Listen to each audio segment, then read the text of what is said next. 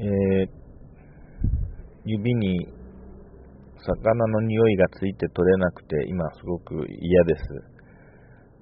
えー、東京駅の地下、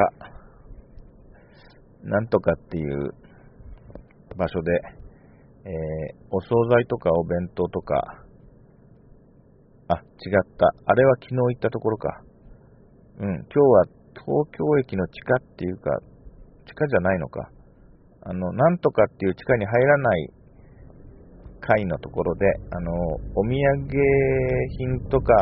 売ってる横で、お弁当も売ってるところですね。説明下手で申し訳ないんですけども、そうそう、そこだ、今日、今日はそこでした。そこで、えー、っと、3色なんとか弁当っていうのを買って、その3色が何かっていうと、えー、鮭？鮭のなんか、あの油っぽいところと、それとですね、えー、マグロの、いや、ふ、ツナフレーク？と、あと、卵、錦糸卵的なもの、それがご飯の上に乗っていて、三色弁当というもので、えっ、と、ってたお店が、えっ、と、築地なんとかっていうお店なんですけど、まあ、すごく美味しそうで、値段もリーズナブル800円。で、それを買いまして、出張帰りの新幹線の中で、まあ、食べたのですが、えー、蓋を開ける前からなんとなく、お魚臭かったんですけども、まあ、食べてる時は、その鮭部分がちょっと油っぽいなと思うぐらいで、まあ、あの味は良かったんですけれども、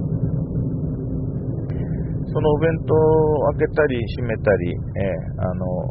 また新幹線降りるときに捨てようと思って、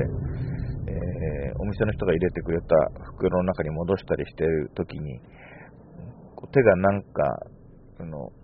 弁当箱の脇から